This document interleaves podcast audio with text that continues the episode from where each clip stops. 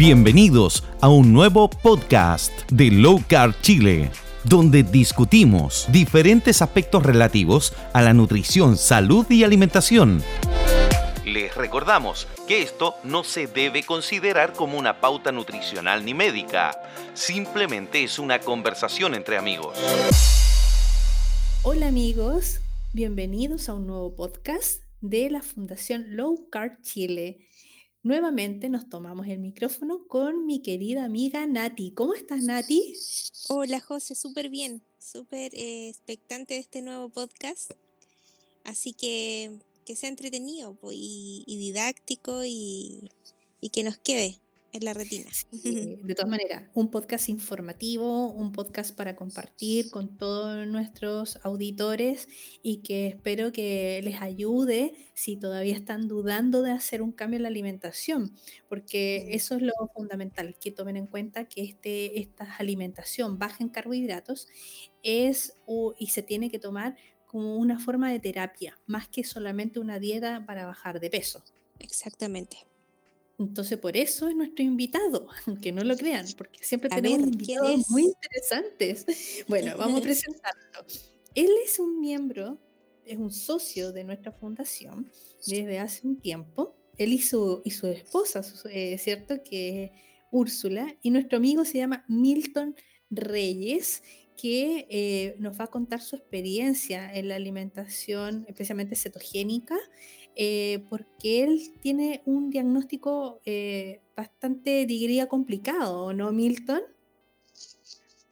Hola, José. Eh, sí, por supuesto, que es mieloma múltiple. Eso es lo que el, cáncer específico que tengo en este momento. Perfecto. Tú tienes 40 años y para que todos sepan, él está en este momento desde la clínica, ¿ya? porque está justamente en los procesos que son parte del tratamiento asociados al mieloma múltiple. Cuéntame, Milton, eh, ¿hace cuánto tiempo que te diagnosticaron? Hace un año y medio estoy diagnosticado.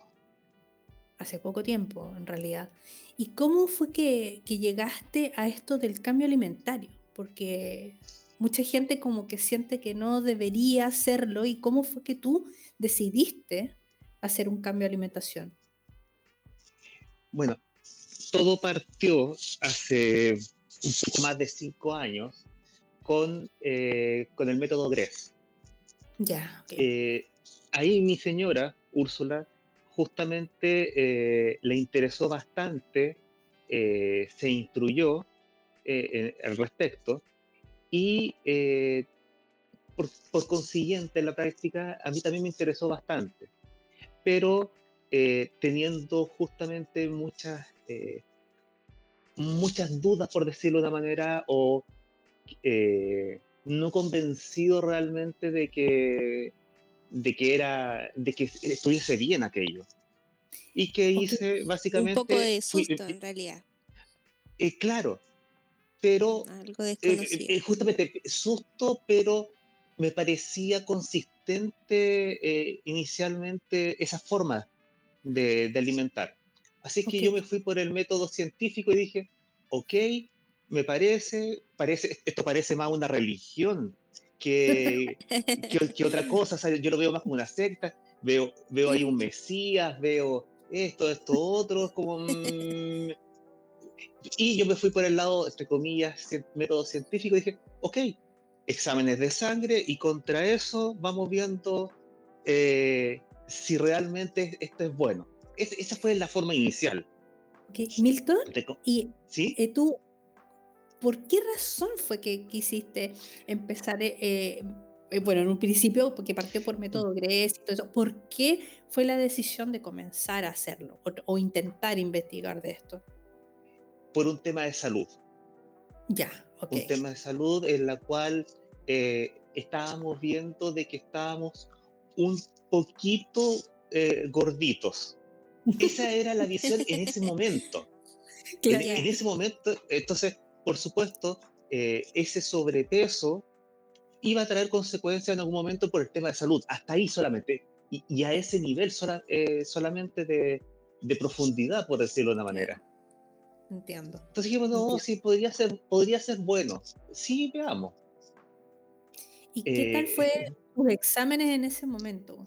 ¿Te hiciste exámenes? Salieron. Me hice exámenes y era como horrible. O sea, un, eh, un HDL bajo, un LDL alto, eh, el colesterol no estaba tan malo, el colesterol, mm. eh, pero, pero la conformación sí era mala. Los triglicéridos no eran tan malos, en ese momento al menos, pero claramente elevados. Había un desequilibrio ahí. Había un desequilibrio, o sea, claramente uno leía eso y después cuando uno lo interpretaba era como, eh, parece que algo no anda bien conmigo. Entiendo. Y, el de mi señora estaba igual, o sea, íbamos viendo también más de una, eh, más de, un eh, de una persona al mismo tiempo. Exacto, exacto. ¿Y algún otro parámetro que te hayas medido en ese momento que te haya llamado la atención? Ah, el, clásico y fácil de que mi cintura no era la mitad de mi altura.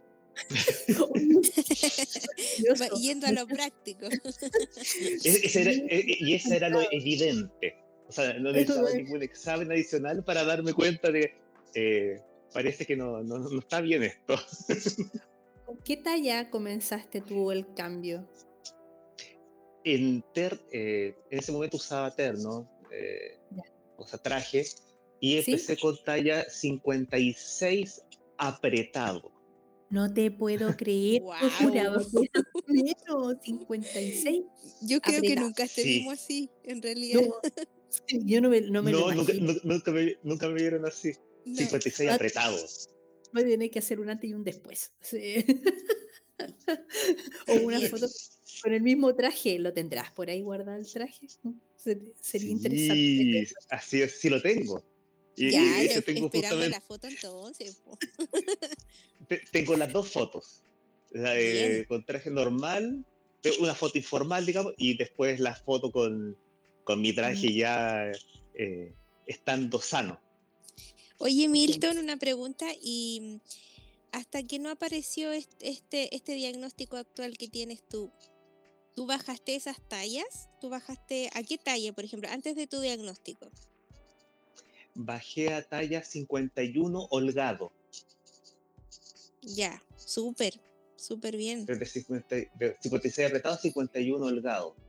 ¿Y, tu, y, tus enfermedades metabólicas se fueron, se fueron ahí disminuyendo, bajaron? básicamente en el, transcurso del tiempo que fueron por eso fue con el método GRE hace más, de cinco años. Ahí lo que hicimos fue un, eh, un low carb, para ser franco. ahí eh, estábamos bien solamente, por esa manera, y ahí justamente cambiaron todos mis indicadores. O sea, eh, bajó inmediatamente, subió el HDL, bajó. en ese momento, todavía el LDL estaba ahí como que no, no lo veíamos mucho, para ser franco. Mm, pero justamente bajamos de talla, eh, por consiguiente de peso, pero eso era, siempre para nosotros fue eh, irrelevante, la verdad, el peso, sino que ya se veían los cambios, eh, me veía esbelto y una consecuencia no esperada realmente es que uno se ve bastante mejor, se siente mucho mejor. El, todos los eh, ya, al ver después de los exámenes justamente, eh, ya me estaba alejando totalmente de una posible diabetes. Exacto. Cosa que lo demás decía, oye, vas derechito a que con el tiempo vas a tener diabetes. Eh, pesaba menos, por ende me costaba menos movilizarme, dejé de, dejé de roncar. Esas, son esas fueron las e, esas fueron las cosas que uno, cuando eh, después de que sucede, se da cuenta de qué es lo que pasaba antes. A muchos les pasa eso, que no, no lo notan hasta que algo desaparece. Y algo que siempre estuvo contigo, pero desapareció. Y, uy, sí, me pasaba esto, pero ahora ya no lo tengo. Hay, hay cosas que las personas no dan importancia porque se fijan tanto en solo bajar de peso que no ven mejoras de otro tipo. me acuerdo de una persona decir que se podía cortar las uñas de los pies. Y, pero, a ver, ¿cómo? Sí, que yo no antes no me podía cortar las uñas de los pies porque era imposible con la cantidad de, grasa que tenía alrededor, no podía cortarme las uñas de los pies. Entonces, cosas que, que de verdad después uno se da cuenta que, oye, tan, tan eh, desvalido que me encontraba, que no me había dado cuenta de ese pequeño gran detalle, porque te cambia la vida en muchos aspectos, no solamente es el bajar kilos o bajar tallas. Así es. Oye, Milton, y cuando eh, te encontraste con este nuevo diagnóstico, tú ya estabas mejor en, tu sistema metabólico, ¿cierto? Eh, o sea, había un avance y, qué mejor que este diagnóstico apareció con tus índices bajos, ¿verdad? No con una obesidad, no con una diabetes, ¿cierto? Porque me imagino que el diagnóstico se agrava aún más. Pero, eh, ¿cómo, ¿cómo supiste de esto, de este nuevo diagnóstico? ¿Fue un hallazgo? Eh, ¿Cómo fue? Eh, básicamente, el, en este caso el mieloma es un cáncer hacia los huesos. Entonces, lo que sucedió fue que básicamente me creció un tumor en una vértebra y me la fracturó. Entonces, yo sentí básicamente una molestia en la espalda. Fui al traumatólogo, hicieron exámenes, resonancia y apareció el, tumor. Ya. Dado eso, biopsia y apareció que era, era cancerígeno. Y, cancerígeno y era, y era primario, por ende estaba eh, ahí, te comía solamente ese tumor y de ahí en caso de eh, podía ir a otras partes, pero ese era. Perfecto. Mm, y desde ahí, cuando tú ya supiste ese diagnóstico, o sea, yo creo que no te sacaste la cabeza que la alimentación tiene que ver eh, para ayudarse sobre este diagnóstico, ¿cierto? Y por ende, ¿seguiste una alimentación cetogénica aún más estricta o, ya venías de antes bien, bien ahí portándote súper? Eh, luego ¿O te hizo convencerte más? No sé luego del de, tema de, método, de método que fue una introducción muy buena, encuentro, eh, justamente eh, fue una introducción. Una vez que eh, ingresamos justamente a ser parte de la, de la, comunidad de Low Carb Chile, justamente fuimos aprendiendo mucho más y mucho más profundo. Gracias a todos, a, a todos los conocimientos que, que van aportando ahí. Y ahí nos dimos cuenta que justamente eh, lo que estábamos haciendo estaba bien, si bien es cierto, no estaba mal, eh, podíamos estar mejor aún. y en esa búsqueda justamente eh, fue el cambio de switch en la práctica, de, de pasar de low carb a cetogénica directamente. O sea, que disculpa, keto. Sí. directamente. sí, porque muchas personas nos preguntan, y aprovechando lo que tú mencionas, preguntan qué diferencia hay entre keto, low carb, método GRES. Hay diferencias. Eh, nosotros tenemos un, otro podcast de los primeros que hicimos, así que invitamos a nuestros auditores que lo busquen, eh, donde explicamos qué es lo que es keto, qué es lo que es low carb, que son, como decir, grados. Low carb es la, eh, significa, traducido al castellano, bajo en carbohidratos y es la, lo que diríamos el genérico, una cantidad de carbohidratos que es, eh, tiene un tope. Y a medida que vas reduciendo los rangos de carbohidratos, vas haciéndolo un poco más estricto hasta que llegas al rango más estricto, que sería el cetogénico en español o keto o ketogenic o keto, el que en corto en inglés. Entonces lo vuelvo a reforzar por si tenemos nuevos auditores para que sepan de qué son rangos. Y en este caso tú, Milton, pasaste de una low carb a una keto, o sea, restringiste más todavía los carbohidratos. ¿Este cambio a keto lo hiciste cuando tuviste el diagnóstico o en algún momento tuviste alguna duda respecto de la alimentación, como pensar, hoy tal vez por culpa de la alimentación tengo esto? ¿Te caíste en algún momento en eso? Eh, sí fue una, una, pregunta, pero que se resolvió en menos de 10 segundos. Ah, Ay, qué bien. o sea, Sí, estuvo, sí estuvo presente esta pregunta, pero fue un, o sea, eh, con esta alimentación imposible poder enfrentar mejor esta enfermedad en un cuerpo que está en este estado actual gracias a, la alimentación. Mm, en este caso es keto. O sea, eh, eh, fue un con mayor razón. Eh, tengo que seguir. tengo que seguir. Sí. Partiendo de la base que las células cancerígenas se, se reproducen y les gustan, sí. les se alimentan de azúcar. Es justamente, de hecho, uno de los exámenes para ver cómo, dónde están ubicadas las células cancerígenas y demás es justamente a uno le dan una solución que es básicamente azúcar modificada. Y ahí me explicaban de que era justamente porque las células cancerígenas, eh, bueno, radiactivo el, también eh, claro, eh, la solución, el líquido, son las que más actividad tienen cuando se les da azúcar, básicamente. Entonces, increíble. ellas, son, ellas son las que van a comer más esta, eh, esta solución radioactiva y son las que van a aparecer reflejadas en el, en el examen después. Entonces, y ahí más, más, claro. Más, claro, obviamente. Más claro imposible. O sea, te, están diciendo, oye, eh, las células cancerígenas comen azúcar, más que el resto de tus células. Lo estaban diciendo directamente. Es increíble, porque a pesar de eso, a pesar de eso, la gente le cuesta entender de que una alimentación que te restringe, a ver, e, es como casi de los dos más dos. Si las células cancerígenas se muestran, brillan, se, se, se, no sé, manifiestan. Se manifiestan, como dices Hacen fiesta. Hacen claro, también. Como, ¡Uh, llegó azúcar! Y felices con el azúcar, que es de un examen. Imagínense cómo se manifiestan cuando uno come azúcar de verdad y cuando uno come carbohidratos que se, después se metabolizan en glucosa, en azúcar. O sea, está con una fiesta permanente 24 por 7 cuando la gente mantiene una alimentación que es alta en carbohidratos.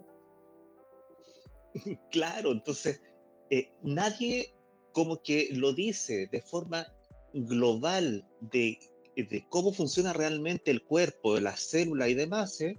pero cada especialidad te lo va diciendo de forma directa. Claro. Eh, vas a ser como, no, entiendo por qué todo, es como que todos lo saben, pero nadie lo dice. Claro. Un secreto a voces, pero No, lo vayamos a contar, no le contemos a la gente. justamente, bueno, y, con todo eso, justamente el, el, hecho de, cómo uno se siente en general eh, con una alimentación baja en carbohidratos, y en este caso muy baja, o por, no decir tendiente a cero, eh, yo en estos momentos estoy, entre comillas, eh, lo único que tengo es cáncer. Aquí, cuando yo he preguntado justamente las demás personas de cómo están o, si tienen alguna otra enfermedad, porque también me interesa, hablo con, con la enfermera o con las TENS, todos, pero absolutamente todos tienen o diabetes o hipertensión o obesidad, tienen alguna otra enfermedad además del cáncer. Todos, todos, todos, sin excepción. ¿Qué más lo agrava todo? Y yo soy el yo soy la, oveja negra, yo soy el raro. yo soy el raro en el cual el único que lo único que tiene es el cáncer. Claro. Eh, no tengo información. Un, detalle que se me había olvidado eh, contar. Otra cosa que no es menor de que sucedió producto del, del, cambio de alimentación es que yo pasaba en las noches con eh, en la práctica con reflujo, o sea, un calor en la garganta, un ardor en la garganta, que no sabía realmente por qué sucedía. Aparte de lo que roncabas, eh, tenías el reflujo, o sea, de tu, tu dormir no debe haber sido tampoco muy bueno. Estaba todo inflamado pero, ahí. pero estaba justamente inflamado, eso, eso es lo que en el momento yo no sabía, o sea, simplemente oh, me, me, me, molesta la garganta, siento un calor, hasta ahí solamente. Y lo peor, Milton, eh, que uno normaliza esas cosas. Justamente, para mí era, bueno, qué lata, tomar un poquito más de agua. No, no, no sé qué pasó. Y, y resulta que después, y después de todo, de todo esto, el, eh, todo ese calor desapareció. O sea, literalmente no existe. No existe y no es algo deseado volver a sentirme de esa manera. Exacto. Porque uno va viendo, sí, uno va viendo los beneficios de todo esto, de este proceso, que para algunos es más lento, otros más rápido, pero claro, de, de, como lo decíamos, de normalizar estas sensaciones, estos síntomas, estos signos, que no debería por qué ser. Oye, Milton, te tengo una pregunta. Cuando tú te, cuando tú te internas en, la, en, la, en tu clínica, ¿cierto? Para hacer tu tratamiento de quimio y todo, ¿cómo es el forcejeo? Esa, eh, que queremos saber con la José, ¿cómo es el forcejeo con la Nutri de ese lugar? me, estaba aguantando, la, la, mejor parte de todo. Eh, no, quería contar el final. Eh, tráete el mate, tráete el mate y cuenta todo. Sí, por favor. primero yo quedé espantado. Eh, cuando uno llega, lo primero que uno hace básicamente es entregarse, básicamente. Entonces, eh, ahí el, el, menú y todo era elegido por, por la nutricionista y demás. Unos desayunos, ya uno dice ya desayuno con, con pan chiquitito, ya, ok una galleta de soda, mm, ya, ok. Una mermelada light, mm, ya. Pero cuando en el desayuno ya me traían un pay de limón, yo quedé como, yo, quedé en shock. Dije, eh, perdón, ¿e, e, e, ¿esto está bien? Claro, ¿Dónde está la cámara? Si soy un paciente. un paciente oncológico. Me quieren premiar. ¿Qué quieren hacer? claro, justamente como yo llegué sin ningún problema metabólico, más que el cáncer, por decirlo de una manera, mm. eh, no tenía yo ninguna restricción nutricional. O sea, si hubiese sido, hubiese ah, estado claro. y demás, me hubiese dicho, no, no, esta persona es todo light. Como yo llegué estando muy bien, llegué sin ninguna restricción por el lado nutricional. Ah, entonces démosle de todo, no tiene problema. exactamente, no tiene problema, entonces démosle de todo, eh, hagámoslo sentir bien. Después, después uno almuerzo. Regalonémonos con la comida. Es, justamente, y, y, era, e, era atroz, pero justamente cuando uno llega, llega como un pollito y simplemente y es como, ok, ya será.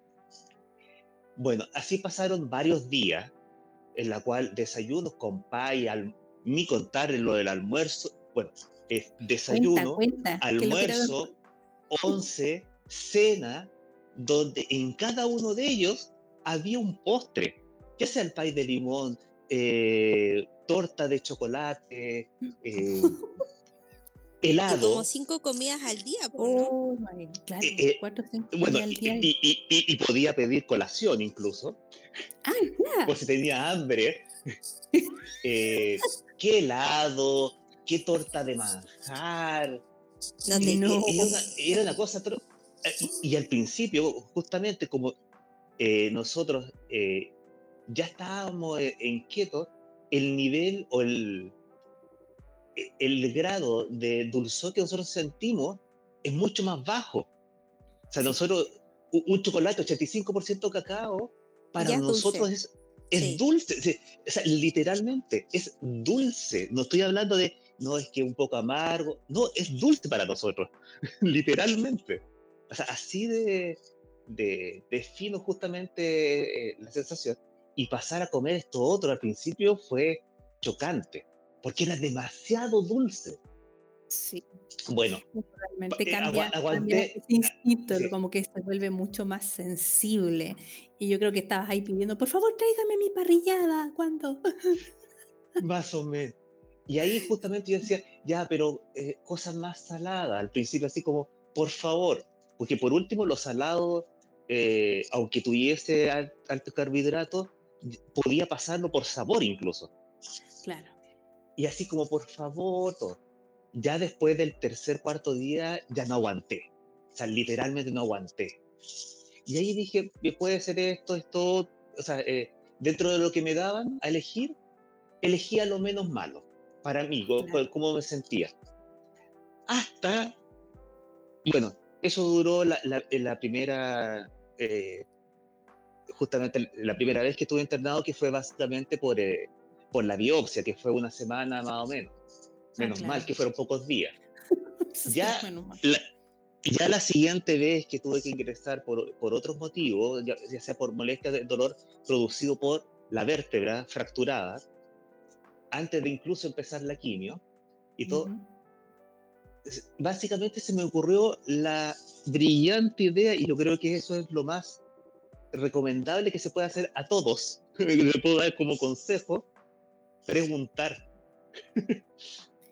¿Pero qué preguntaste? Simple. Yo pregunté, eh, dije, y eh, yo que, quería adecuar justamente mi, mi, alimentación. alimentación, ya, justamente, y ahí pregunto, ¿y cuáles son todas las alternativas que hay de desayuno?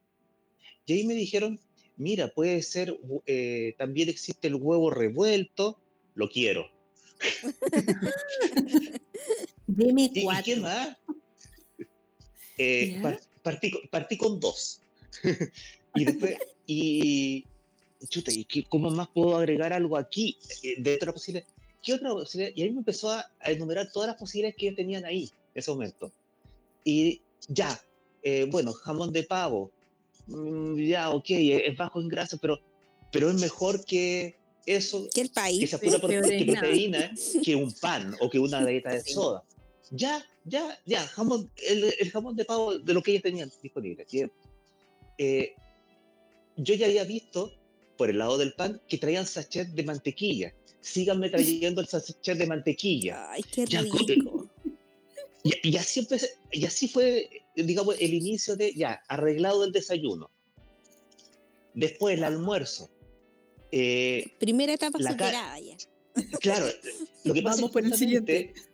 Eh, eh, en mi caso, el desayuno es muy importante para poder llegar muy bien al, almuerzo. Sin un desayuno, por lo menos en mi caso, sin un desayuno bueno, el almuerzo, eh, la forma en que uno queda después del almuerzo es distinto.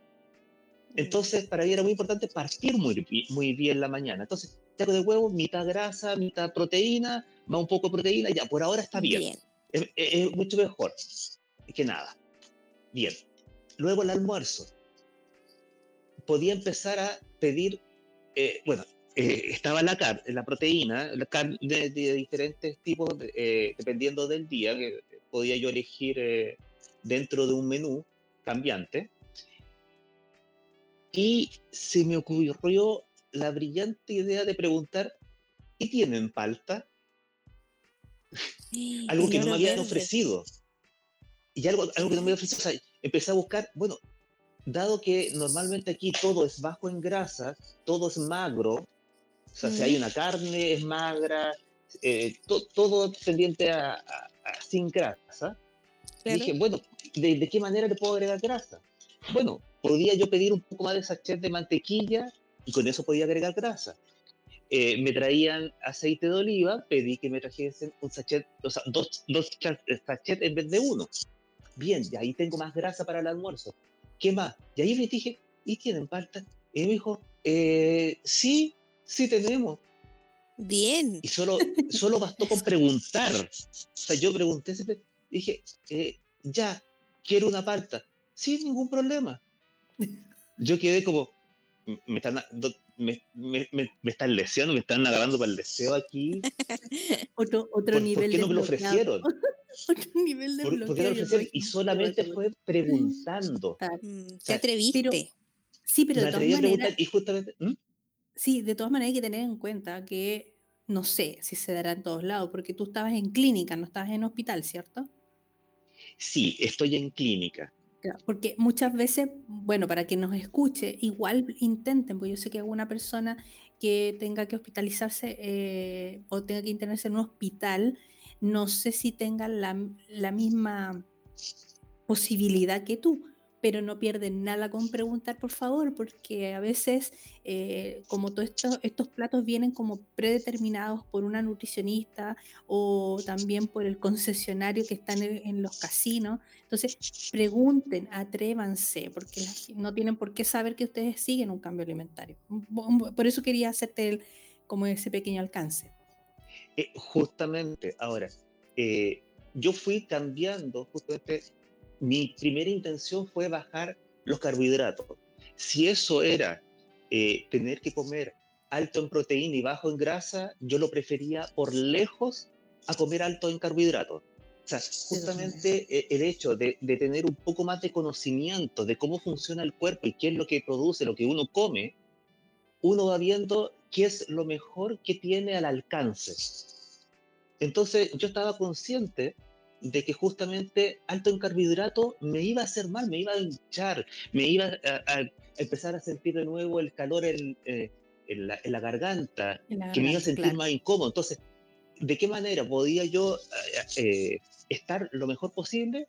Bueno, si no puedo comer la grasa que necesito, primero pasé por la proteína. Y eso normalmente sí se puede en todos lados, porque en todos lados uno, uno, va, uno va a escuchar carne con ensalada Sí, sí, sí, es verdad. Lo que más cuenta es la grasa más que la proteína, sí, es verdad. Así es. Entonces, ya teniendo los carbohidratos controlados, por no decir eliminados, eh, ya podía empezar a ver de qué manera podía aumentar mi ingesta de grasa. Y ahí justamente preguntando simplemente, encontré el tema de la palta. Luego, eh, ya cuando ya me estaba empezando de nuevo a sentir bien, empecé a decir, bueno, ahora quiero más huevos en la mañana. Yo ya no comía dos huevos revueltos, ya eran cuatro.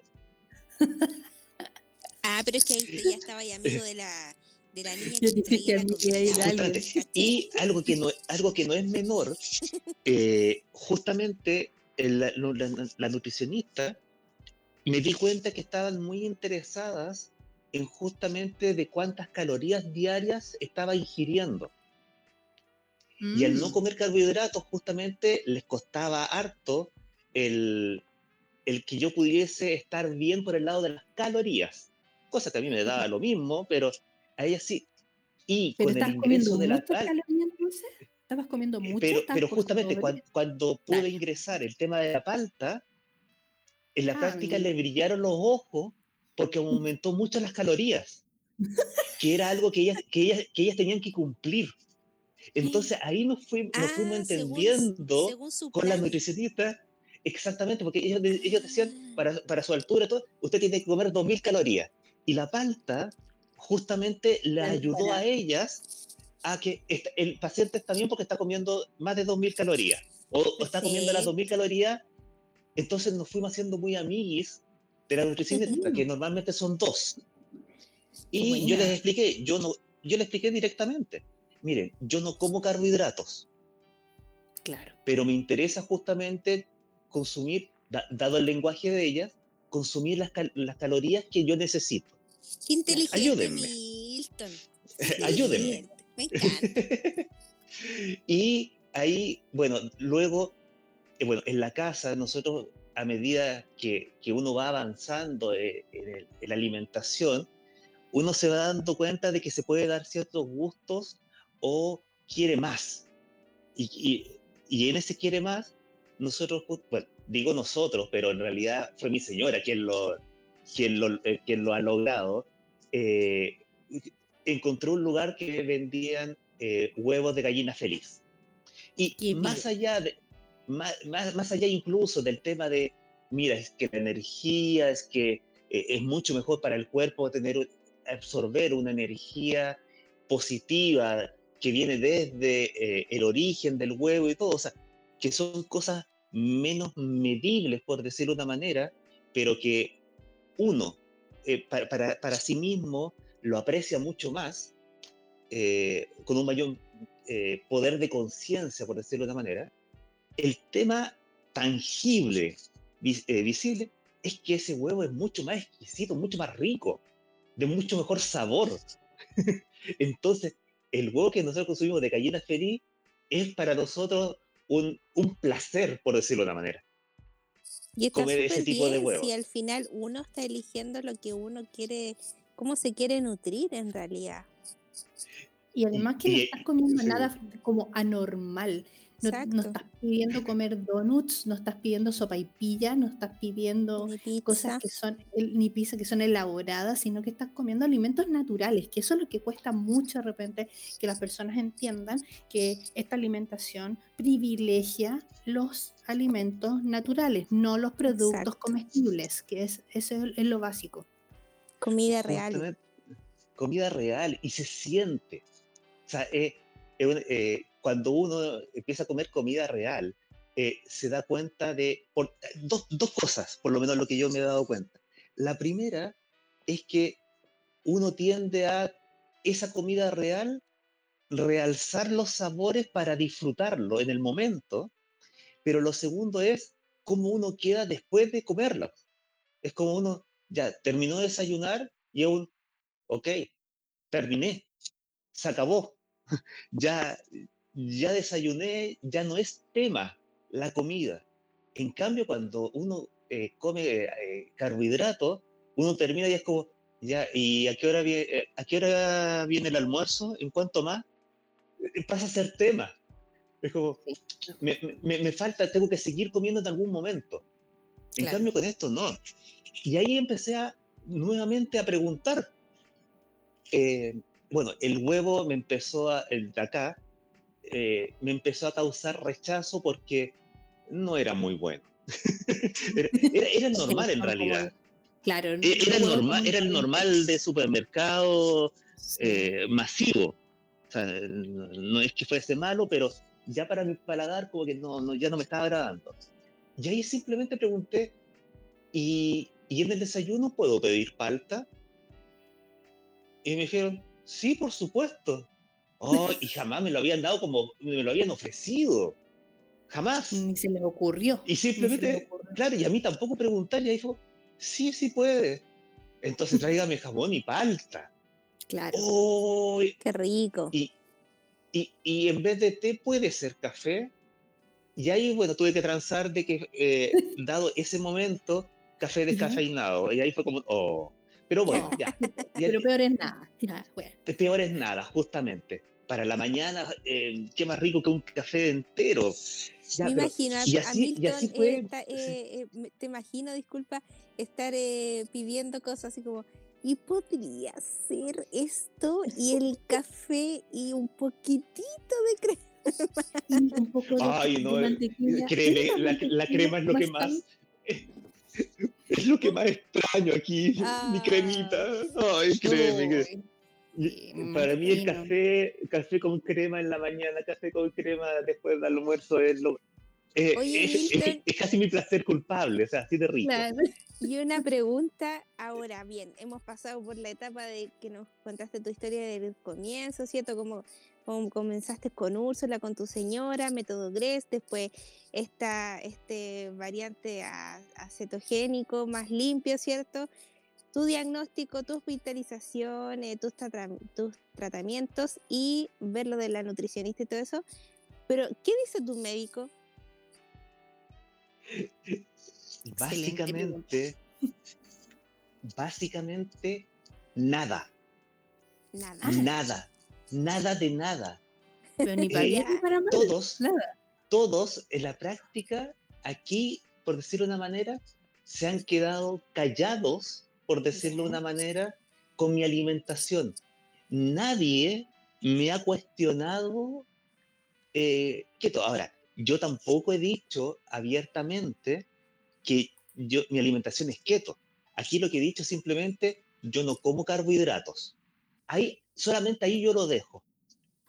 Eh, y, pero justamente por el lado de la nutricionista, yo las dejo contentas porque consumo la cantidad de calorías que ellas tienen que controlar que yo coma. claro, Entonces, por el lado de ellas, estoy bien.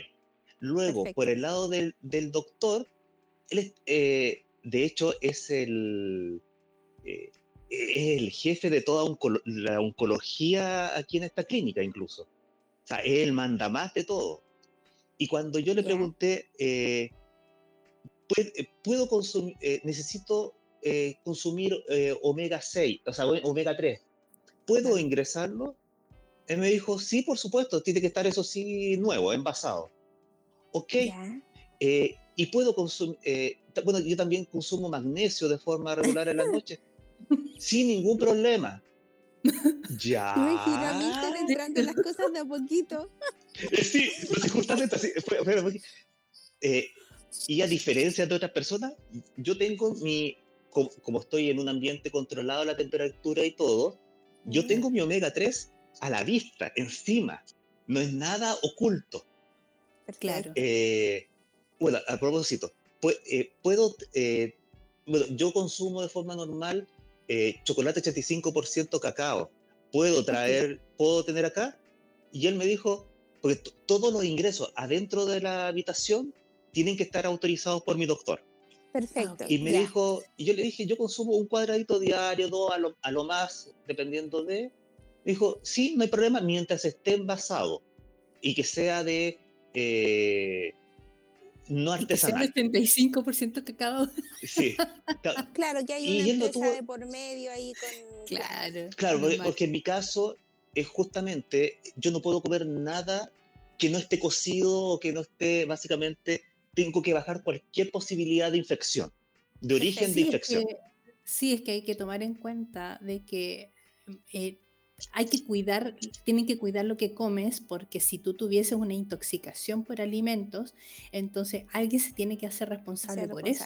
Entonces, eh, por eso las personas, y les va a pasar cualquiera, no dejan que metan comida dentro de las clínicas, los hospitales, para evitar esta contaminación, porque si yo me, infecto, me da un, no sé, una bacteria, me agarro un virus, lo que sea, y especialmente tú que vas a estar más inmunodeprimido, me imagino, mm. con mayor razón hay que controlar lo que comas. Si, si viene eh, infectado. Eh, justamente. Eh, justamente, entonces, como todas estas cosas venían de. estaban selladas y no eran artesanales, no tuvo ningún problema. Luego, yo le hice al doctor hacerme examen de zinc y de vitamina, eh, de vitamina D. Bueno, no a ese doctor específicamente, sino que hay veces que los fines de semana eh, hacen cambio de turno o demás, y ahí aproveché de saber de cómo estaba en esos dos aspectos. Ah, y el resultado, eh, claro, el resultado en zinc estaba bien. Okay. ¿Estaba bien? No, estaba un poquito bajo en zinc. Así que suplemento, listo, me lo dieron de acá mismo, si no me equivoco. Y de vitamina, de vitamina D estaba también bajo. ¿Y qué conseguí? Aquí mismo, que me empezaran a suplementar justamente con lo mismo que ya estábamos en la casa con... Eh, nos estábamos suplementando con vitamina D. Pero logré que desde aquí mismo ellos me dieran la vitamina D, tomo una vez a la semana una cantidad. Entonces, justamente todo lo que a mí me interesaba de tener eh, mis niveles bien, eh, logré eh, que en la práctica mi doctor las tomase. Bueno, el omega 3 a la vista, yo empecé a tomarlo sin ningún problema, todo bien, y todo a la vista, nada escondido. Eso ha sido lo mejor de todo. Y nadie me ha refutado. Y justamente, es liberador. Sí, porque al final no, no es que, que, claro, mucha gente piensa de que, de que el omega 3, el magnesio son medicamentos. No son medicamentos, son suplementos importantes que nosotros los tomamos y le sugerimos a las personas que empiezan en el cambio alimentario que los consuman, que los tomen para poder nivelar para arriba, porque traemos un déficit. No es que la alimentación sea baja en esto, sino que nosotros ya traemos un déficit. Entonces, hay otras suplementaciones, porque siempre a mí todos los, todos los días en Instagram me preguntan si acaso eh, me tengo que suplementar, qué, qué, qué cápsula o qué marca sugiere. Y, oye, primero hazte el examen. Si tú ves que tu examen está en déficit, ahí ve un médico y alguien te va a recomendar, por ejemplo, la vitamina D o el zinc, que tú muy, muy bien te hiciste primero un examen y con eso mm, hiciste la evaluación y, claro, y el médico justifica de que hoy sí, con el examen lo demuestro, hagamos, démosle la suplementación. Pero esto no es una alimentación que sea estar tomando cápsulas y y polvitos y batidos y jarabes todo el rato, sino que tiene que ser en forma muy específica, ¿ya? Muy, muy específica. Qué bueno que te lo hayan permitido y te lo hayan dado en la misma clínica. De hecho, hay algunas personas, de otras, que cuando yo le he comentado todo esto, eh, aquí, aquí, o sea, eh, tenso demás, han pensado que yo era diabético y que por eso no comía azúcar. Ellos lo veían por el lado de yo, que yo no comía dulces, no comía pasteles ni nada. porque cuando uno ya tiene una diabetes importante, empieza a inyectarse, uno, la persona también empieza a decaer su masa muscular y todo eso, tenías como pinta diabético. Y, lo otro que me preguntaban es que si yo era, eh, si antes yo eh, eh, era deportista o hacía pesas por la cantidad de proteínas que comía. Ah, eso es ah. menor. Luego, yo pregunté, porque yo empecé a, justamente a, ver cuál era la composición de macros que estaba eh, consumiendo en el día.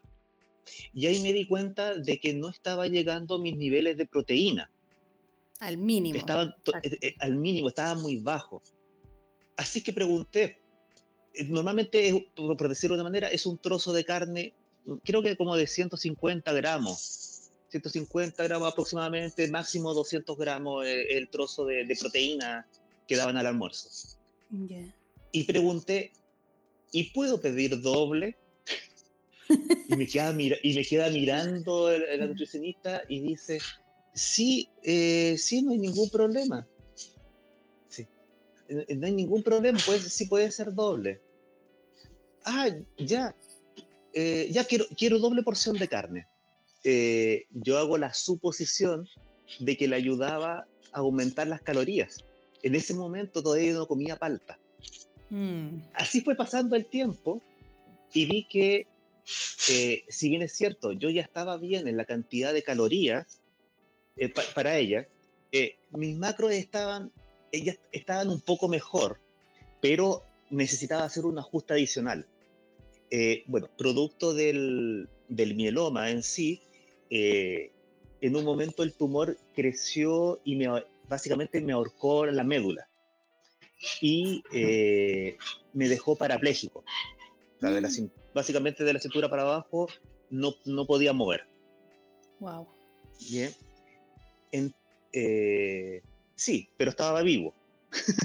Sí, sí. Bueno, uno siempre trata de lo que, claro, no deja de ser menor. Y, y oye, ¿y cómo, cómo fue todo esto? Que aparte empezó la pandemia también, has tenido que hospitalizarte. Eh, ¿Tú sientes que el, cambio alimentario te ha ayudado a enfrentar este, estos temas? Porque tú eres una persona dentro de todo de riesgo frente a lo que es el tema COVID. Sí, y de todas maneras en la práctica, eh, eh, junto a mi señora y mi hijo, nosotros partimos todo esto tres, tres, cuatro meses antes que todo el resto del mundo. O sea, cuando a mí me detectaron el tema del cáncer, eh, justamente teníamos que reducir eh, radicalmente todo, toda posibilidad de infección de cualquier tipo.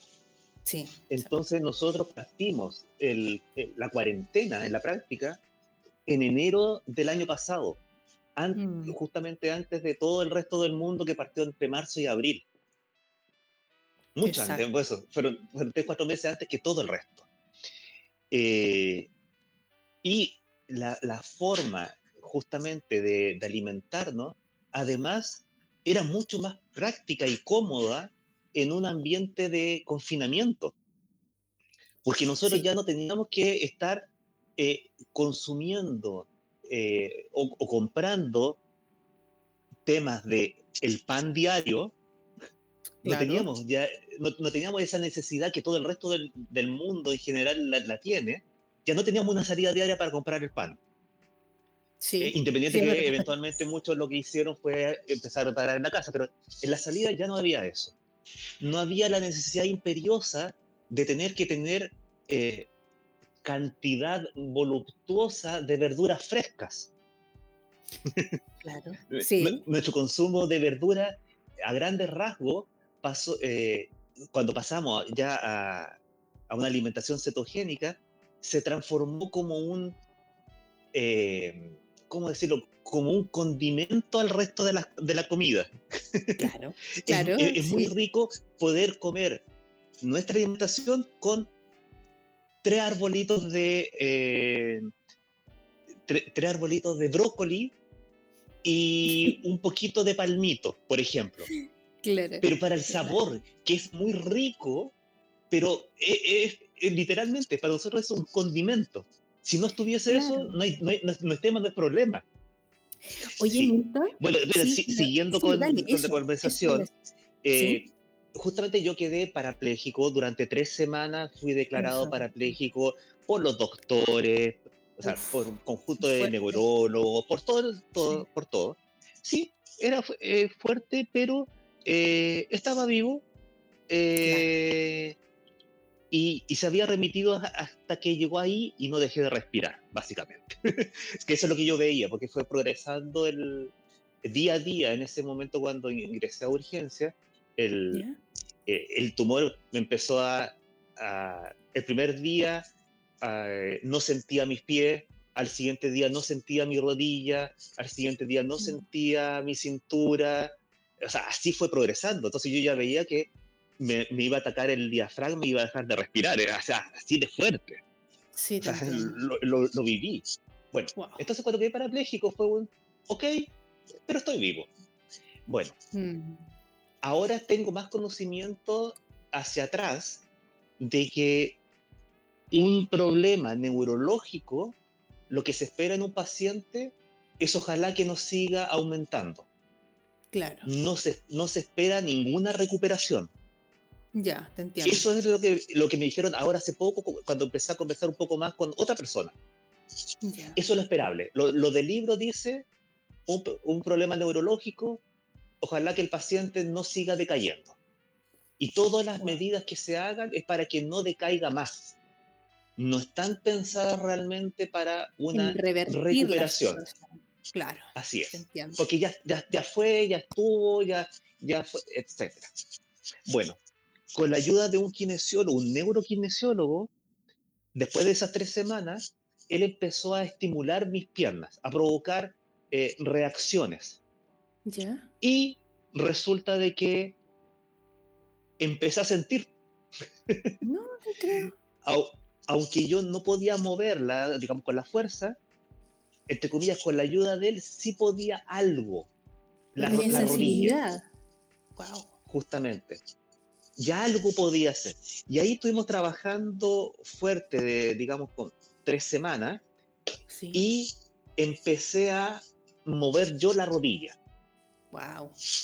Siendo que yo, o sea, digamos, a, esta altura uno ve distinto el tema de cuerpo y qué contar y qué no. Yo llegué a usar hasta sondas Foley, que básicamente para poder orinar. Claro. una sonda a la vejiga. Claro. Así estaba. O sea, a ese punto llegué que algo, eh, por decirlo de manera tangible, de hasta qué grado me había llegado la, el, la parálisis bueno, trabajando con él y todo, empecé a mover la rodilla. Y junto con empezar a mover la rodilla, finalmente pude dejar la sonda Foley. pude empezar a tener el control de esfínter. desfilaron, desfilaron todos los doctores del consejo que, tienen en la mañana. El staff porque no creí. Sí, el staff de México, pero, pero de, de la, eh, el, eh, el hematólogo, el que, que me ve, el, que, el oncólogo, es uno de los que conforman el comité. Pero ese comité está conformado por neurólogos, por traumatólogos, por, eh, por todo y, pura eminencia.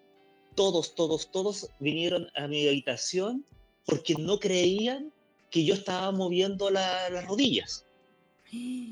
O sea, que estaba moviendo Y, exactamente. ¿Eso en cuánto tiempo fue? Porque tuviste las tres semanas con parálisis y después ese, ese movimiento y ese control, después de cuánto tiempo de, de esta terapia con el kinesiólogo? Una semana. Wow. una semana. una semana empecé, obviamente hay ciertos grados. Sí, tenía un cierto control o cierta fuerza, pero en una semana yo ya estaba controlando, ya estaba logrando mover algo. y la forma en que, en que pienso las cosas es, eh, y que también esa raíz eh, bastante de la alimentación, aunque uno al principio no, no lo no enlaza, es la estar consciente de uno mismo. Entonces, eh, más aún hoy en día, yo vivo el presente, pero, pero pensando de que pensar en el futuro es ansiedad, finalmente, se traduce en ansiedad. Y pensar en el pasado normalmente eh, trae cosas más de angustia. Entonces, eh, entonces fui eh, agradeciendo, por decirlo de una manera, el día a día, primero, que estaba vivo. Suena fuerte, digamos, después uno lo va, le parece más chistoso, por decirlo de una manera. Estoy vivo, eh, y puedo hacer algo ahora. Y ese puedo hacer algo ahora, justamente eh, cuando uno no tiene otras eh, enfermedades, es mucho más fácil. O sea, lo único que yo me tenía que preocupar era, al, al doctor le dejo toda la parte del tratamiento del cáncer y yo me preocupo de, de la rehabilitación. Y justamente en ese de, de, preocuparme de la rehabilitación, era lo que después eh, fui viendo de que necesitaba yo un mayor aporte de proteína para volver a generar la masa muscular que había perdido. Sí, oye Milton, y, según esto entonces, eh, ya después que ya viste que necesitas mayor aporte de proteína y todo, ¿cuánto de, de, eso, de eso, desde ahora, del día de hoy, hace cuánto tiempo que ya notaste Em, ese, esa, esa terapia? O sea, ¿cuándo la comenzaste? ¿En qué situación estás hoy día frente a este, este, esta situación de la paraplegia? Hoy en día puedo moverme completamente en la cama, tengo independencia absoluta en la cama, puedo mover las piernas, me falta control todavía, Ah, ok. Pero hoy en pero... o sea, digo, justamente me falta control. ¿Por qué? Porque básicamente lo que hizo el tumor fue eh, el, básicamente en la, en la, médula, por decirlo de una manera, hay cuatro, cuatro pistas de, de, una autopista. Y lo que hizo el tumor fue romperme, cortarme dos de ellas, por decir un número cualquiera. Sí, sí, te entiendo perfecto. Y, y con eso esas autopistas ya no existen. No hay, mm. en la práctica ahí, no hay regeneración de esas autopistas. Claro. lo que, lo, que sí se, lo que sí puede hacer el cuerpo es ocupar, la, por decir, la autopista, eh, la, la calle de lateral chiquitita que lo ocupaba para ciertas cosas, uno, puede, uno puede llegar a hacer reconexiones a través de ellas. Va a tener eventualmente menos capacidad y todo, pero existe esa posibilidad. ¿Ocupar las dos pistas destrozadas? No, eso no existe y eso, eh, eso es físico. Claro. Y resulta de que hoy en día me puedo mover, puedo mover las piernas completas, desde puedo mover hasta el dedo chico del pie. Buenísimo. Qué bien. Es algo que en la práctica eh, no es algo esperado en un paciente que sufrió lo que sufrió en esas circunstancias. O sea, era solamente mantenerme. Hoy en día me puedo mover todo en la, cama con, total independencia de un lado para otro y eh, el día de antes de ayer, de hecho, eh, con ayuda del kinesiólogo y todo, logré pararme de la cama. Qué bien, qué bien. Oye, Milton, entonces podríamos dejarle, mm, para, para no alargarnos, además que tú tienes luego, tienes, visita ahí en, la habitación, eh, has continuado con este cambio alimentario, has tenido el apoyo de los nutricionistas, no has sido cuestionado por, por los médicos y, y ojalá de que ellos también se motivaran a investigar un poco sobre esto, porque dentro de, todo, eh, si tú me dices que ha habido un desfile de los médicos por tu habitación y ver este, este cambio, eh, no creo que sea algo que se deje ahí estar y decir, no, es un N igual 1, es un caso único, vamos a pasar de largo y vamos a seguir igual para, adelante con, con, las personas que nos lleguen.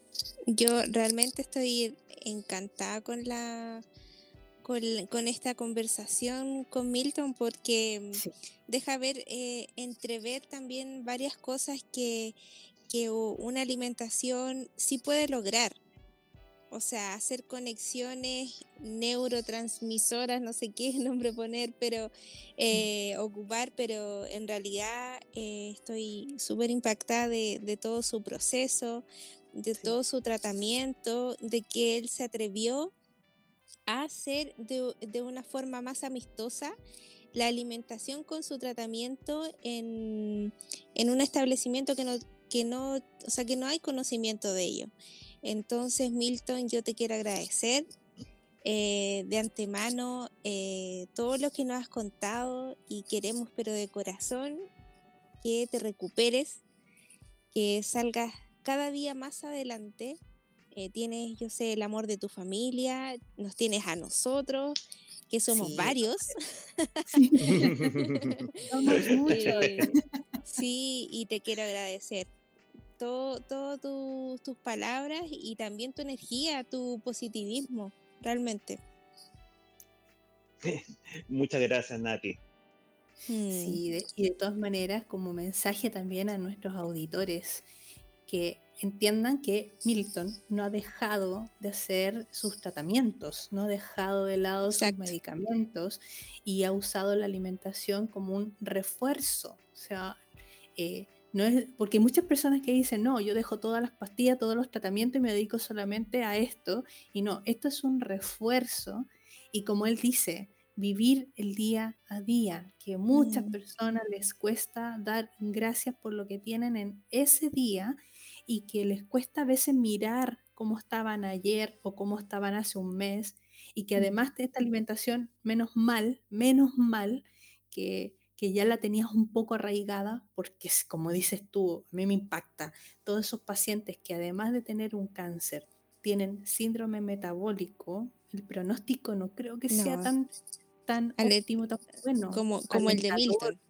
Sí, como el de Milton, porque eh, yo de verdad, o sea, y todos en el grupo esperamos y por eso queríamos hace tiempo hacer mm. esta entrevista, de que escucharan tu caso, porque hay muchas personas en nuestros grupos también, eh, hay varias personas que tienen cáncer. O sea, no eres el, único. Hay otros tipos de cáncer o pasaron por un tipo de cáncer y, yo creo que esto les va a ayudar muchísimo, muchísimo a, reforzar más su convicción de seguir adelante con, con este cambio alimentario.